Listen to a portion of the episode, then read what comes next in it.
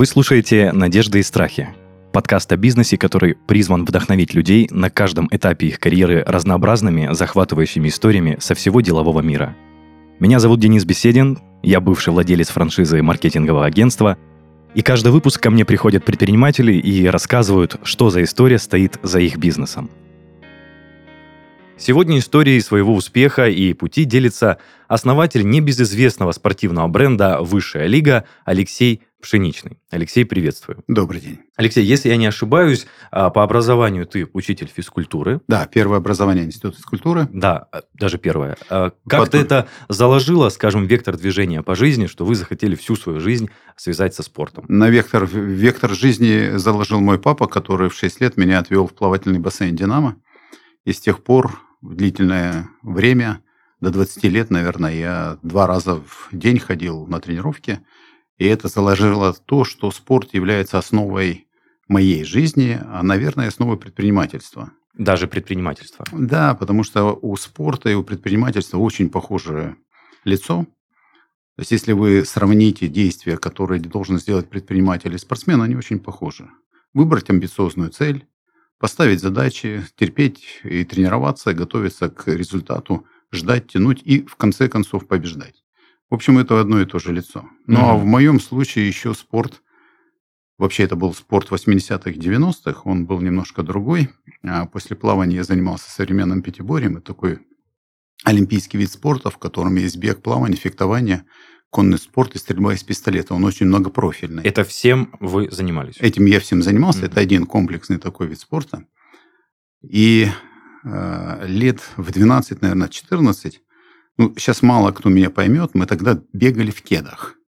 И это потому, что не было модно, а потому, что другого ничего не было. Это неудобно, я просто не... Это не очень удобно, mm-hmm. да, особенно если ты бегаешь быстро или большие дистанции. И когда ты попадал в сборную края и выполнял норматив кандидата мастера спорта, тебе начинали выдавать кроссовки. И эти кроссовки были Adidas. Oh. Да, их э, тогда шили две фабрики в Москве и в Тбилиси, но это был настоящий Adidas, правда, от них очень сильно красились ноги, синий или красный цвет, в зависимости от того, какого они были цвета. И это было что-то невероятное. То есть, когда тебе дают такую вещь, которую ты никто, никто больше не может обладать. Медальками, кубками, рукопожатиями, грамотами всем можно обладать. Но это было что-то эксклюзивное. Это нельзя было купить в магазине, это нельзя было где-то там на барахолке найти. Это вот то, что тебе давали единственного, потому что ты член сборной. Вот, наверное, это две вещи, которые спорт и вот эти подарки, которые, вернее, не подарки, а раз в полгода выданные кроссовки после того, когда ты чего-то достиг, был очень мотивирующей историей, которая толкала на целеполагание. Ну да, корреляция между предпринимательством и спортом присутствует в любом случае. Угу. Мы договаривались называть друг друга на «ты», но я не могу обращаться к вам на «ты». Ну, как-то не получается. Я надеюсь, слушатели как получится, да, да. сделают э, поблажку на это и сочтут это за правду. Следующий вопрос хотел задать про клуб «Высшая лига», про беговой клуб «Высшая лига». Это, я думаю, не все знают, которые не спортсмены, э, не спортсмены ребята. Если я не ошибаюсь, у вас целый ряд организаций, связанных э, с какими-то марафонами, с брендом. с брендом. Да. Расскажите о них подробнее. Давай, давайте так. В целях нашей компании создать экосистему. Экосистему для человека, увлеченного спортом, циклическими видами спорта, куда входит бег на длинные дистанции, куда входит велоспорт, куда входит а, плавание или мульти, мультигонки типа триатлон. Что такое экосистема? Это когда человек, обращаясь в одну точку, получает многофакторный ответ. Вот если обратиться к нам в высшую лигу, то ты сможешь найти сообщников для тренировок. И это как раз клуб «Высшая лига бег», в который сейчас ну, под этим брендом регистрируется на мероприятие тысячи людей. А, которые приходят на 11 тренировок общественных, бесплатных, которые проходят по в югу России, а, которых э, очень крутые тренеры с высокими а, позициями, как спортсменами, и все с образованием, естественно, Института физкультуры. Это все же, опять же, идея вашей команды, ваша? Конечно, конечно. Этому клубу уже 12 лет. Если вот бренду «Высшая лига» в этом году исполнилось 27 лет, то клуб 12 лет существует. Второе, если он хочет э, проверять свою готовность к выступлению, нужны соревнования. И мы проводим старты. В 2019 году через наши старты пробежало 40 тысяч человек. Ого. И они проходят, ну, в первую очередь по югу, но в том числе и по всей стране. К нам принадлежат самые большие события. Это Сочи марафон, а, гонка на Сочи автодроме, а, велогонка «Три горы» и много-много других. Мы проводим до 30 событий в год. Следующий он говорит, а я хочу тренироваться более усиленно. И мы наша целевая аудитория – это не тот спортсмен, которого вы видите на Олимпийских играх. Это спортсмен-любитель, а, который обычно нашел в спорте увлечение, так называемую третью точку. Он уже реализовался где-то на работе, у него чаще всего есть семья, и он хочет чем-то увлекаться. Вот он увлекается как раз циклическими видами спорта. И я, кстати, к ним отношусь в том числе. Заметно по фигуре, если Так что. вот, спасибо. Так вот, эти ребята хотят тренироваться и заместить свой пляжный отдых на какие-то тренировочные сборы. Мы проводим сейчас 11 тренировочных сборов в году. Вот для этих ребят через нас проходит больше 300 человек, и мы самые большие в стране по количеству прошедших в год через нас спортсменов-любителей. Потом, конечно, люди должны экипироваться. Для этого у нас есть магазины, и есть специализированные магазины – в которых они точно могут э, подобрать ту обувь, в которой бежать не так, как, как я когда-то подбирал кеды, угу. или мне выдавали эти кроссовки, вне зависимости от того, какая у меня там ступня или размер даже, а специализированно для них сделают так, что тесты на дорожке, что это будет точно все. Могу задать вот вопрос, все ли ваши подопечные, которые участвуют в марафонах, в этих подготовительных всех мероприятиях, закупаются в высшей лиге? Да нет, конечно. Конечно, нет. Нет обиды на них. Да ну как, какая же здесь обида? Ну, ты, у нас есть обида на себя, если мы не можем удовлетворить спрос нашего потребителя. А не обида на них, почему они не пришли к нам. Потому что в каждом из этих точек, для нас каждый из этих точек – это бизнес.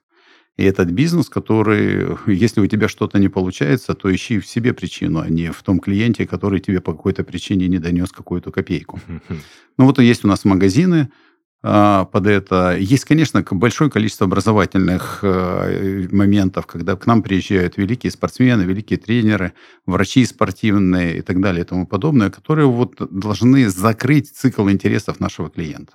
Ну, то есть он так полностью что... получает комплекс и обслуживания, и удовлетворения своих потребностей, и все-все. Да, ну кто-то их это частично получает, потому что, допустим, на спортивных мероприятиях, к примеру, Сочи-марафон, который проходит 4 ноября, у нас приезжают э, спортсмены, обычно это 5-7 тысяч человек, спортсмены, которые бегут, ребята, приезжают спортсмены с 450 городов России. А, как-то я награждал парня, который приехал со Владивостока. Я все время задавался вопросом, почему ты прилетел к нам, а не на Нью-Йоркский марафон, который тоже проходит 4 ноября, потому что до Нью-Йорка, ближе. Владивостока да. ему точно ближе. Он точно не наш член э, бегового сообщества. Угу. А, но он, э, такие люди приезжают в том числе на наши тренировочные сборы. То есть это такая большая коллаборация, и где кто получает какой-то сервис полностью, это без разницы, потому что, в общем-то, мы все партнеры, которые развивают пока очень начинающийся бизнес, это бизнес спорта в душе каждого из нас, увлечение спортом. Угу. Ну, раз мы заговорили про бизнес, и наш подкаст тоже угу. про бизнес, вот эти все марафоны, все организации – это же приносит доход, я так понимаю. Это не благотворительность, это а, отчасти это благотворительность, но я имею в виду материальную отдачу это имеет. Знаете, к благотворительности относится как раз наш э, беговой клуб. Он это э, расходная для нас статья. Она связана с тем, что мы хотим развивать сообщество. Так, чтобы количество людей, прикоснувшихся пока бесплатно к бегу, но к хорошему, качественному бегу, было количество росло. А все остальное это коммерция, mm-hmm. это бизнес – когда-то проведение спортивных массовых мероприятий для нас было как раз маркетингом. И в 95 году, когда мы открыли первый наш магазин, а, мне получилось уговорить тогда не министр спорта было, как-то по-другому называлась должность, уговорить дать нам квартал напротив Красной 68, это в районе филармонии. Это все про Краснодар мы говорим. Про Краснодар, угу. где мы провели первые соревнования по уличному баскетболу.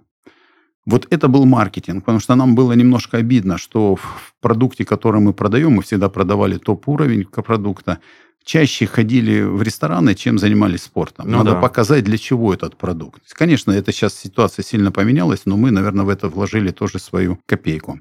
Потом э, баскетбол ушел из нашей жизни по разным причинам, не будем сейчас на это останавливаться. А в 2004 году на переговорах в Портленде с компанией Nike, э, которые нас начали э, троллить о том, что мы такая олимпийская страна, но у нас нет вообще любительского спорта, никто не бегает э, в больших мероприятиях, мы получилось договориться с Nike о том, что они нам выдали что-то там около тысячи футболок, и мы провели первые соревнования Nike Run Россия, и они были как раз Nike Run Краснодар, это был 2004 год, в котором первым приняли участие 480 человек. Но это неплохой показатель. Да нет, теперь для нас это просто улыбка, которую что мы по щелчку соберем сейчас тысячу, но позже это были уже там и 10 тысяч человек, но когда-то все началось. И это самый старый а, забег, который устраивает коммерческая организация для россиян.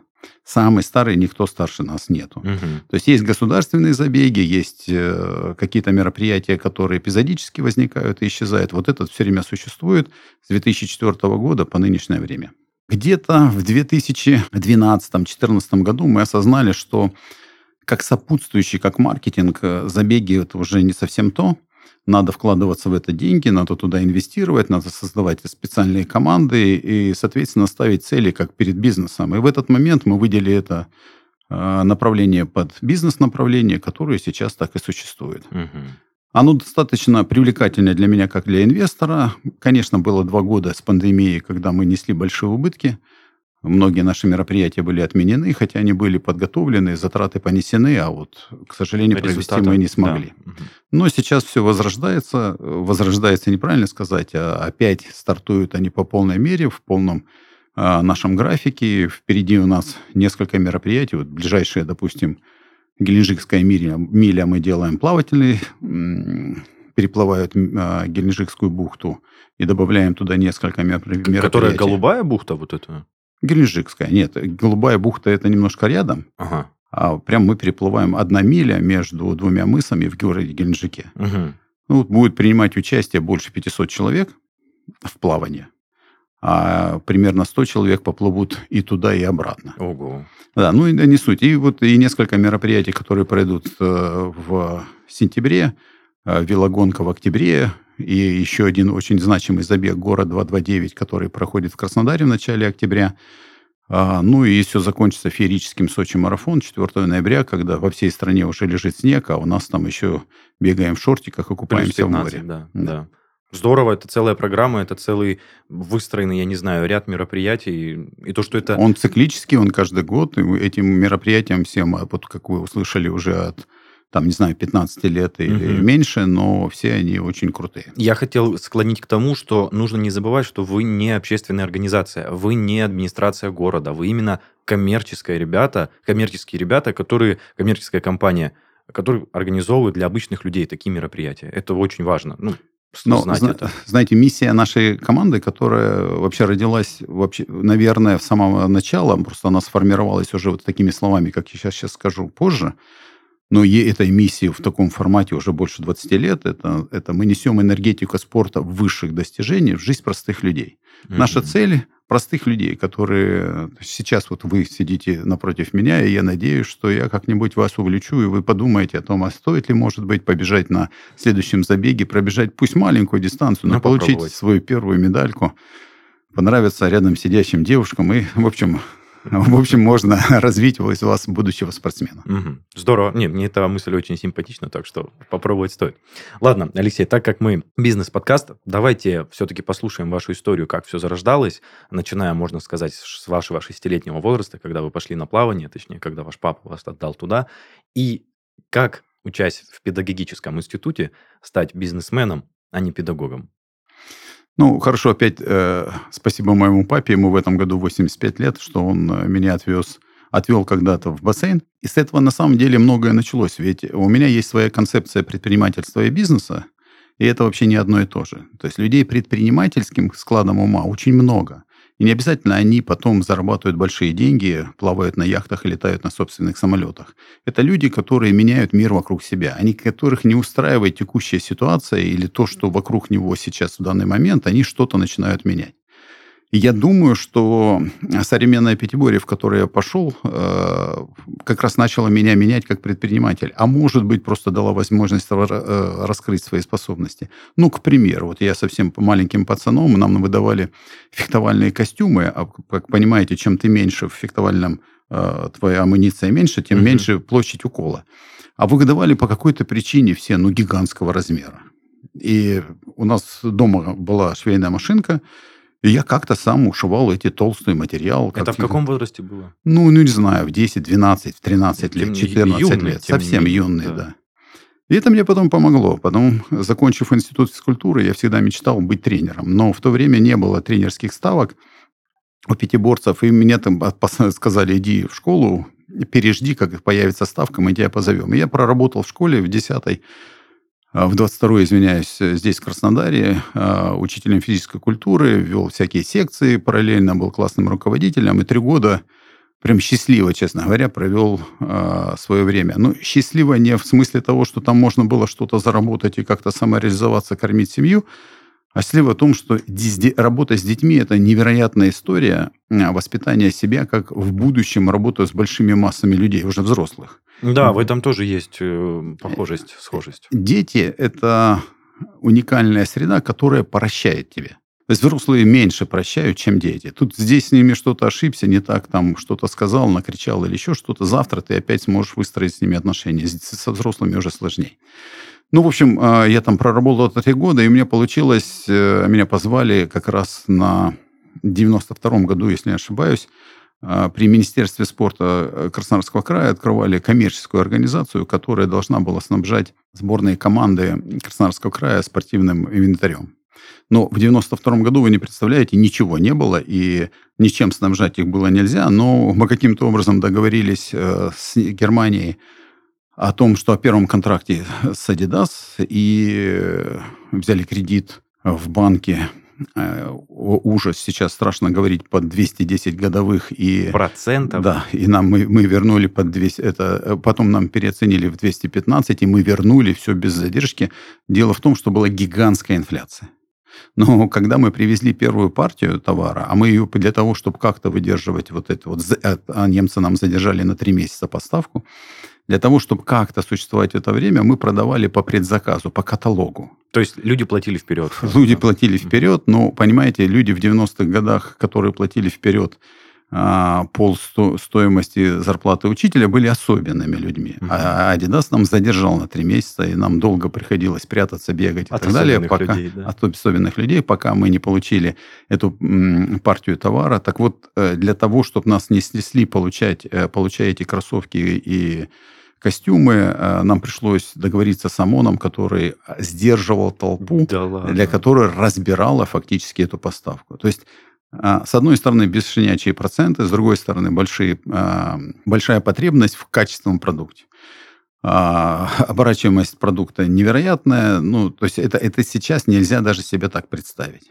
Можно вопрос тоже вставлю? Мы очень плавно и легко перешли с момента вашей работы преподавателем в коммерческую организацию. Вот этот момент, вас же очень устраивала работа с детьми. Ну, ну не совсем так, да. В момент работы с детьми мы в школе пытались сделать какие-то коммерческие уже, уже решения, да. да, там обучать, тренировать за деньги, но в какой-то момент запретили использовать э, государственные, государственные здания под коммерческую деятельность. Угу. И тут меня, э, кстати, мой директор э, школы э, говорит, ну, слушай, хочешь зарабатывать? А денег просто не было. То есть я работал на две ставки, вел кучу этих секций и так далее, но получаешь очень мало. У меня уже был маленький ребенок. И он говорит, ты же хочешь зарабатывать, хочешь попробовать пошить? Это все без ухмылки было, с реальным, чистым, искренним предложением. А, да, ну вы понимаете, раньше жизнь немножко была по-другому построена. То есть там есть то, что у тебя есть образование, это ничего не значит, ты должен быть как-то выкрутиться. Летом ты работаешь на стройке, э, не знаю, тысячу людей челночила, ездила куда-нибудь в Турцию, там, не в Турцию, а в Польшу, отвозила туда какие-нибудь паяльники, утюги, а оттуда привозили что-то другое, которые кофточки... Перепродавали Перепродавая здесь. Но это была совсем другая жизнь. Ну, короче, э, и был цеховики, которые шили. Шили в том числе на домнике. Повторяю, у меня была швейная машинка, я говорю, так я, слушай, я вот ушивать что-то могу, но шить-то ничего не могу. Он говорит, ну, сейчас тебя на пару-тройку дней швея дам, дам, она тебя научит. Прихожу, а они шьют драповые пальто. Угу. То есть те, которые что-нибудь, в принципе, шли, шили, понимают, что драп э, и пальто женское, оно немножко отличается от какой-нибудь куртки, которых я тоже там сотни шил. Ну, я думаю, что штук 200, наверное, пальто, лет 10 ходил, девушек ходили в моих пальто. Да, и тут был интересный момент. Э, нам давали всегда готовый крой, и я увидел, какой нерациональный расход материала в тот момент, когда краят это пальто. Вот мне надо было в неделю сшить там что-то 5 или 10, наверное, пальто, а все это происходило ночью глубокой. Это, соответственно, на параллельно работе конечно, преподавателя. Конечно, конечно, конечно.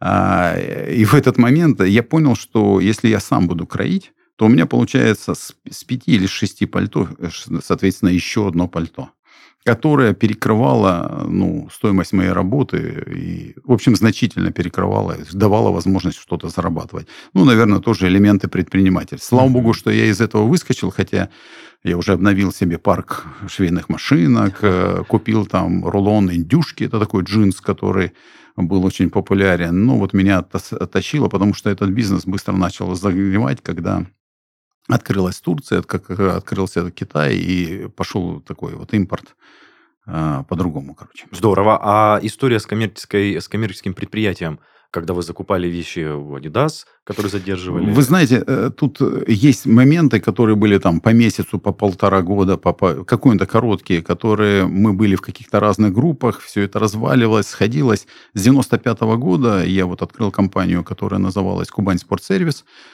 после того, когда мы устремили свои взгляды на Ростовскую область там и дальше, то слово «Кубань» пришлось убрать, и мы уже бренд «Высшая лига», который рожден был в 2006, 1996 э, году, э, бренд «Высшая лига» стал названием там, компании, и все, что мы дальше делали, делали под брендом «Высшая лига». Класс. Можем только чуть-чуть поподробнее поговорить об открытии компании а, «Высшая лига» и то, что предшествовало этому. Ну, Это же, э, скажем так, переход в открытое плавание. То есть все зависит ну, от это, вас. Да, это сложные вещи, которые... Мне, мне кажется, что большинство из ваших слушателей, ну, вернее, люди, которым сейчас, э, условно говоря, до 40, они сейчас это не поймут. То есть слово «кинуть» а, тогда был обыденным не в том смысле, что кто-то там преступление, которое какое-то сделал, а просто это так было. И вот так получилось, что мы со своим, я пришел со своим партнером, э, у людей был магазин, да, мы использовали их расчетный счет, свои деньги, свой продукт, и в какой-то момент они решили, что мы им не нужны, а деньги лучше должны остаться. И вот мы в мае 95 -го года опять остались э, без штанов, ну, вернее, в штанах, но без денег, и с амбициями сделать большой бизнес. И с обидой, в принципе, начал людей, но не в смысле обидеться, а в смысле, как надо их победить. И вот там э, целый ряд был. Перед тем, как нас выгнали, э, мы получили от легендарной личности э, Краснодара, такой Немчинский был, у него был и футбольный клуб, и большой бизнес, получили заказ на тренажеры.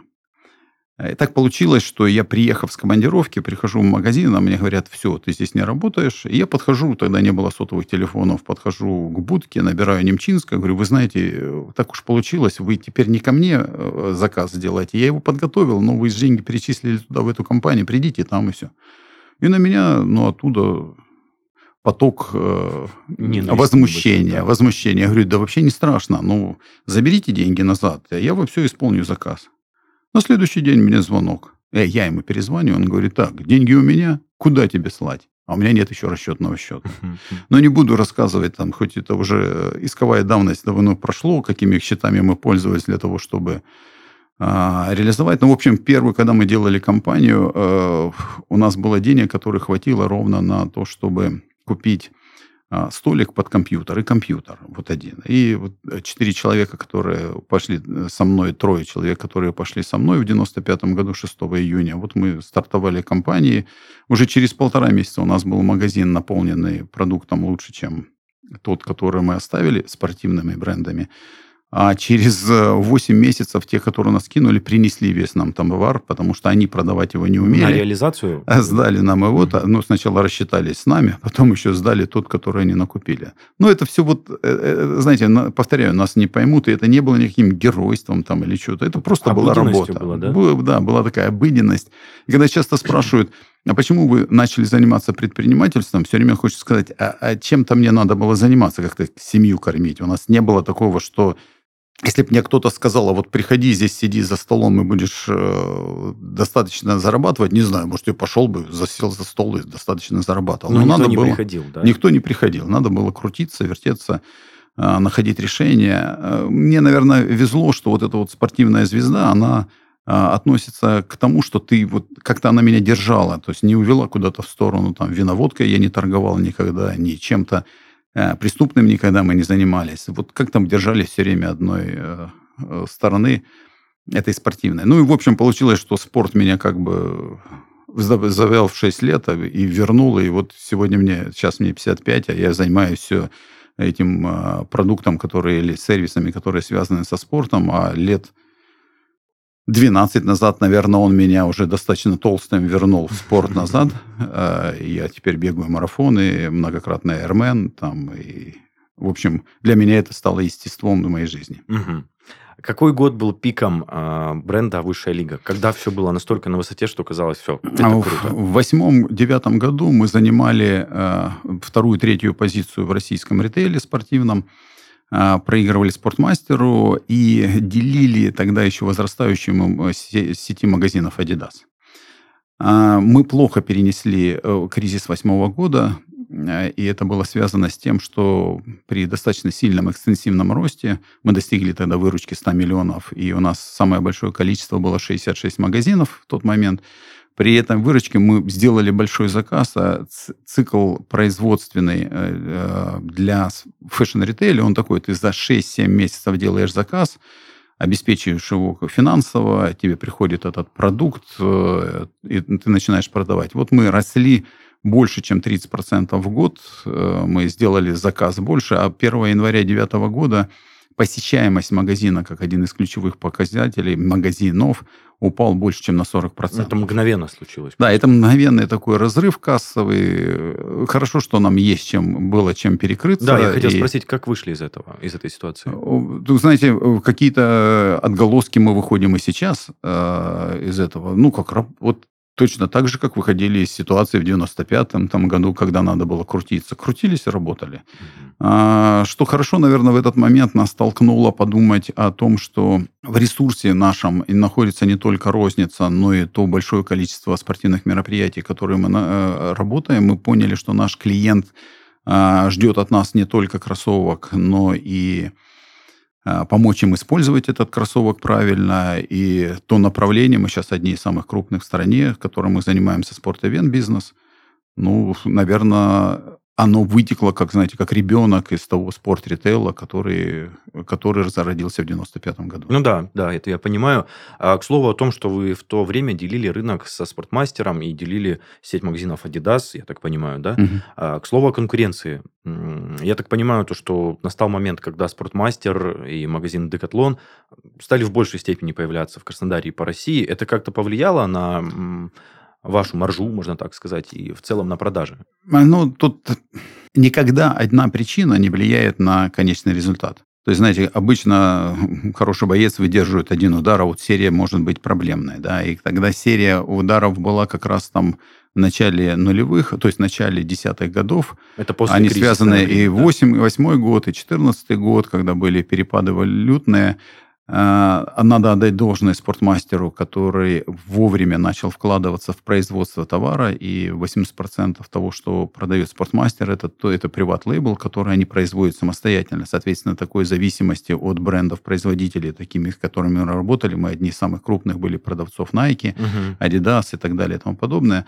Вот такой зависимости и привязки к валютной ценообразованию, к качеству поставок у них не было. А, я думаю, что сейчас как раз а, в этот момент э, э, спортмастер прям молодец и выдержит как бы не единственный на этом рынке а, по причине того, что ни один из брендов сейчас нормально этот продукт не поставляет э, на территории Российской Федерации. Mm-hmm. И что мы будем носить в осень или в каких кроссовках будем бегать в эту осень, никто еще пока не, не знает. Мы думаем, что мы справимся, но это вот как раз опять ухищрениями. А, конкуренция, безусловно, есть. Мы со спортмастером э, хорошо уживались вместе, если у нас есть, было достаточное количество товара с, э, нашего, потому что мы работали в разных ценовых категориях. Спортмастер работал на продукте лавстайле, в котором хорошо ходить, ну, я не знаю, поехать на дачу, сходить, наверное, погулять в парк. Но Мы не же- заниматься спортом. да. Но в меньшей степени заниматься спортом, в меньшей степени. Сейчас они начали открывать такие магазины про, в которых есть перформанс-продукт, в котором можно заниматься.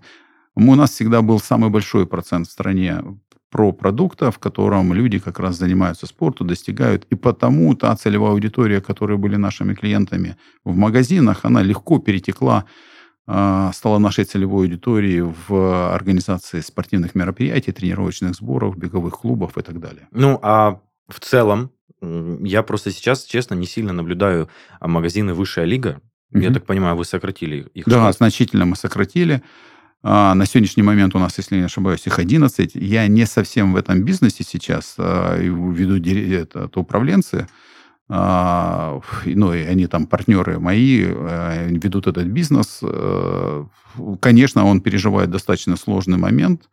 а, Но в первую очередь связан он совсем не с конкуренцией. Конкуренция сейчас как раз снисходящая, исходя из того, что бренды ушли, а с отсутствием продукта. Мгм.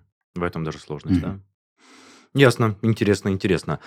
Давайте все-таки больше вернемся к философским вопросам, что перед открытием ООО, вот в 95-м году, или это было ИП, я еще не знаю, существовало. о, о, да, Да, сразу есть- у нас не было никогда ИП. А были ли какие-то ожидания от этого? И оправдались ли они впоследствии? То есть сразу вы представляли какие-то золотые горы, выручки и прочее-прочее, и случилось ли это так или было по-другому? Ну нет, наверное, каких-то ожиданий того, что завтра будет там счастье, я не знаю, которое визу- как, как сейчас мы умеем а, ставить цели, визуализировать их в виде того, что ты получишь в момент, какое Да, там да, счастье, да. ощущение.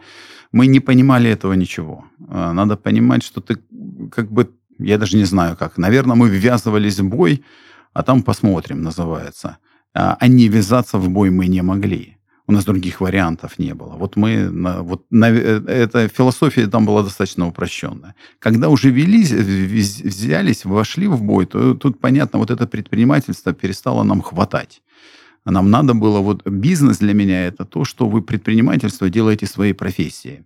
Когда вы науме- научились считать, когда вы научились привлекать, когда вы научились определять, упаковывать продукт, когда вы можете привлекать инвестиции, можете аргументировать, договариваться, это все уже не предпринимательство, это бизнес. И мне потребовалось и большому количеству сотрудников моей компании мы закончили MBA в Академии народного хозяйства, много учились. Вообще Высшая лига была самая обучаемая компания на территории Краснодарского края. Это был такой институт Линк, по количеству прошедшим через него менеджеров и специалистов из нашего офиса э, не имело сравнения ни с какой больше компанией в Краснодарском крае, и человек 12 обучалось потом за границей. даже за это ваше было решение, чтобы ваша команда обучалась всегда? Но это было мое решение для меня для, э, и для топ-менеджеров. Я способствовал этому всячески. Но и это когда у тебя в команде есть мода на самосовершенствование, а это как раз вот опять мы возвращаемся к спорту. Спорт не может быть э, думать, как ты сегодня. Он думает, какой ты завтра. И сможешь ли ты завтра быть э, конкурентоспособным относительно тем, которые сейчас тренируются, учатся, совершенствуются, растут. И как ты будешь с ними бороться, там, допустим, завтра, послезавтра или через годы. Мгм. Вот. Ну, это было, это, это, это и есть сейчас наша, как бы, часть нашей корпоративной культуры. Здорово. Но всегда, мне кажется, когда руководители заботятся о образовании своих сотрудников, о повышении квалификации, это, ну, это прям топ для организации. Тут не, нельзя перебирать с этим, потому что любое ООО – это коммерческая организация, у нее в целях получения прибыли, а не в целях образовать кого-то. Да? Но в какой-то момент это становится ресурсным составляющей, что если ты, у тебя на рынке нету никого, кто понимает, кто может сделать нормальный бюджет, который может, кто может вести проекты, то тогда ты должен людей учить. Да. А у крупных компаний с большими бюджетами там, заработной платы, они могут иногда их покупать. И потому вы видите часто, а, как покупаются сотрудники, э, как покупаются специалисты в, в том числе за рубежом. Или там привезут кого-то из Москвы сюда. Я, получилось так, э, пять лет был в совете директоров «Магнита», и тут я видел, как люди ротировались, потому что это высоко мотивированные, финансово мотивированные люди приходят с высокими специализациями, навыками э, и компетенциями. Таким образом, компания Сергей Николаевич получал сразу в компанию большую квалификацию, не, не обязательно надо было ее учить. Хотя и в «Магните» была построена mm-hmm. система внутреннего обучения очень сильно. Если не секрет, с Сергеем Николаевичем знакомы лично? Ну, конечно, да. Просто интересно, вы сказали, были в совете директоров «Магнита», а вы как акционер выступали? Нет, или... нет. Есть такая должность независимый директор. Это в случае с «Магнитом» это незначимая должность совсем. Но оно, я повторяю, мне повезло, потому что из компании самое большое количество людей, сколько у меня работало, это было там 1400 человек, а ты попадаешь э, в компанию с другим совершенно масштабированностью бизнес-процессов, к примеру, там в тот момент, если не ошибаюсь, работало 320 тысяч человек, а в центральном офисе работало 13 тысяч человек. То есть это, это не совсем уж ком- э, общественная работа, но в принципе у меня была моя роль в этом совете директоров была общественная, хотя mm-hmm. она там дополнительно и оплачивалась. Просто было интересно, проскользнула история про магниты, я думаю, высшая лига, магнит, как это связано. Ну и вот в принципе ну, в какой-то момент, в какой-то момент э, э, Галицкий меня позвал на обед. Мы были шапочно знакомы, позвал на обед по той причине, что они вышли тогда, тогда акционировались, привлекли, если не ошибаюсь, 2 миллиарда э, долларов в первое привлечение. И э, так как мы были в топе э, розничных сетей в стране, он позвал, говорит, может быть, это какая-то вот атмосферика в Краснодаре, которая может создавать таких вот там привлекательных этих э, руководителей розничных бизнеса. Вот мы тогда познакомились. И Просто сейчас пообщались, мы, да? И, и мы э, живем рядом и как бы и видимся сейчас. Здорово. Алексей, есть еще вопрос по поводу в целом основания бренда «Высшая лига». Я так понимаю, это партнерство было нескольких людей. Изначально у истоков основания стояли не только вы. А у меня есть э, партнер, который уже давно находится, в, так называемом, на пенсии. Угу. А, это женщина, которая закрывала, так скажем, спину товароведения в тот момент. А, ну, вот нас было двое. Угу. А на сегодняшний день, если так... А на сегодняшний крупных... день, на сегодняшний день большинство бизнесов, допустим, розничный, у меня есть там партнер, более того, фактически выкуплен этот бизнес со стороны директората а, этого направления. У меня, я ищу всегда партнера. Сейчас у меня вопрос стоит так. Сначала кто, потом что. То есть, входя в новый бизнес, допустим, вот сейчас э, рассматривая развитие бизнеса коворкинг-центров, я ищу партнера, с кем бы я смог инициативным человеком, который смог бы делать бизнес, выполняя больше стратегическую деятельность, а операционку, а надеясь, что качественно выполнит партнер. Здорово. Такая, знаете, история взрослого бизнеса. То есть сейчас э, гости и ваши коллеги по цеху, которые приходили ко мне до вас, честно, совершенно другие взгляды на жизнь, совершенно другие истории про основание бизнеса. А что бы вы с высоты своего опыта, своих взглядов могли бы посоветовать начинающим предпринимателям? Какого вектора жизни нужно придерживаться? Какими взглядами нужно апеллировать, чтобы прийти к какому-то результату? Ну, знаешь, начинающему надо посоветовать начинать. А, не надо сидеть и ждать, но начиная, надо понимать, что бизнес, если мы все-таки говорим про бизнес, он имеет требования. Требования к наукам, знаниям и, и, и к знакомствам в том числе. Но знакомство у нас воспринималось в те времена, это, знаешь, ты там знаешь дядю Васю, который тебе может кредит дать там, или еще что нет. Сейчас нет, это как раз больше про нетворкинг, с кем ты можешь общаться, с кем ты можешь говорить. А, в моей истории сейчас есть, мы создали втроем так есть Артем Миронов, э, Александр Полиди и я создали бизнес-клуб. Он называется Куб А, потому что мы три на А. а мы проводим завтраки, мы делаем э, бизнес-выезды, делаем кейс-сессии. Сейчас созда... собрали фонд для молодых предпринимателей почти в миллион рублей. Э, и сейчас начинает, вот зарождается клуб Junior Куба. Вот общаться с людьми, которые имеют опыт. Спрашивать, что надо для достижения результата. Что еще, кроме только желания, нужно добавить в бизнес для того, чтобы он был эффективным? Чтобы он приносил прибыль, а не приносил там негодование а, и расстройство, и, как недавно я услышал такое слово, выгорание. Угу. Знаете, вот э, для предпринимателей, которые стали на путь э, предпринимательства и бизнеса, слово выгорание, оно не совсем понятно по причине того, что оно это либо результат недостигнутого результата, то есть ты ставил цель и не получил. Да? Ну, тогда задается вопрос, может, цель неправильно поставлена или решения были не совсем корректными. Либо, либо ты не туда встал, потому что ты, ты, вот, ты, ты, другого пути уже нет. Когда, пусть самурая, ты не можешь сегодня быть самураем, а завтра быть как-то вот выгореть, угу. сгореть. Как бороться а, с выгоранием? Я не знаю. Ну, то есть, э, есть моменты, когда в предпринимательстве, особенно когда у тебя длинные проекты, а все проекты в предпринимательстве длинные, они не решаются сегодня как сделка. Сегодня договорился, завтра получил деньги или прибыль у тебя должно возникнуть что-то третье, повторяюсь, то, что тебя должно отвлекать. В какой-то момент у нас были очень вот этот три, трудный восьмой, девятый год, а, я вернулся в спорт. И спорт меня опять спас. Во мне было глубоко за 100 килограмм. И, и я понял, что если просто я буду ходить в фитнес-зал, спасибо там Оранжу, открывшемуся к тому моменту, то это никак не решает, потому что стресс, который на тебя приходит на работе или в том месте, которым ты занимаешься, работа это или увлечение, для меня все-таки мой, то, чем я занимаюсь, это любимое дело, а, а он должен быть взвешен тем стрессом, который ты получаешь где-то в другом месте. Потому что если уж люди бухают, то им приходилось бухать по-настоящему для того, чтобы погасить этот стресс, а не так, давайте соточку выпьем и разойдемся. Вот и я положил на ту сторону, мы первые в Краснодаре э, пробежали марафон. Там четыре человека на беговых дорожках, поставленных на улице Красной, в 2010 году а, пробежали марафон. Это был шок для Краснодара. Вокруг нас стояла гигантская толпа людей, скандировали. Но когда я финишировал, я понял, что я нашел себя я понял, что таким образом я могу перекрывать те временные недовольства своей, своей работой, э, которые возникают периодически, перекрывать чем-то, которое уравновешивает. Ты такой, сделав утреннюю тренировку, ты почитал репу и думаешь, да ладно, ну кто еще сделал столько же? Пойду-ка я на работе все то же самое порву. Так что для меня э, перекрытием это появление третьего, третьего места, для меня это спорт. То есть, вот сейчас я готовлюсь к Айрмену в Астане,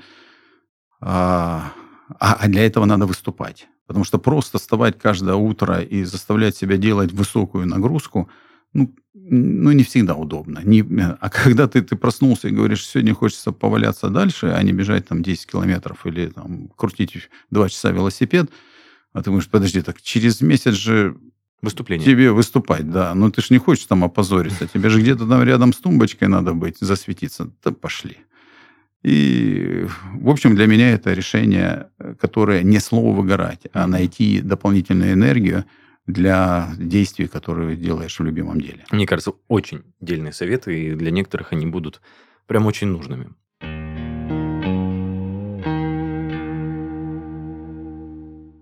Дорогие друзья, это был подкаст «Надежды и страхи» и его ведущий Денис Беседин. Сегодня вы услышали историю создания бренда «Высшая лига» и историю бизнесмена Алексея Пшеничного. Оставляйте комментарии к выпускам в наших группах и пабликах во всех социальных сетях – также заходите слушать и смотреть нас на всех популярных музыкальных платформах и видеохостингах. Кстати, про видеохостинги наш подкаст «Это коснется каждого» появился в видеоверсии на канале нашей студии. Заходите, смотрите, оставляйте комментарии, будем рады. Ну а если хотите стать гостем нашего подкаста, пишите на почту heysobachkaredbarn.ru. Всем пока-пока. Алексей, спасибо вам большое. И вам спасибо.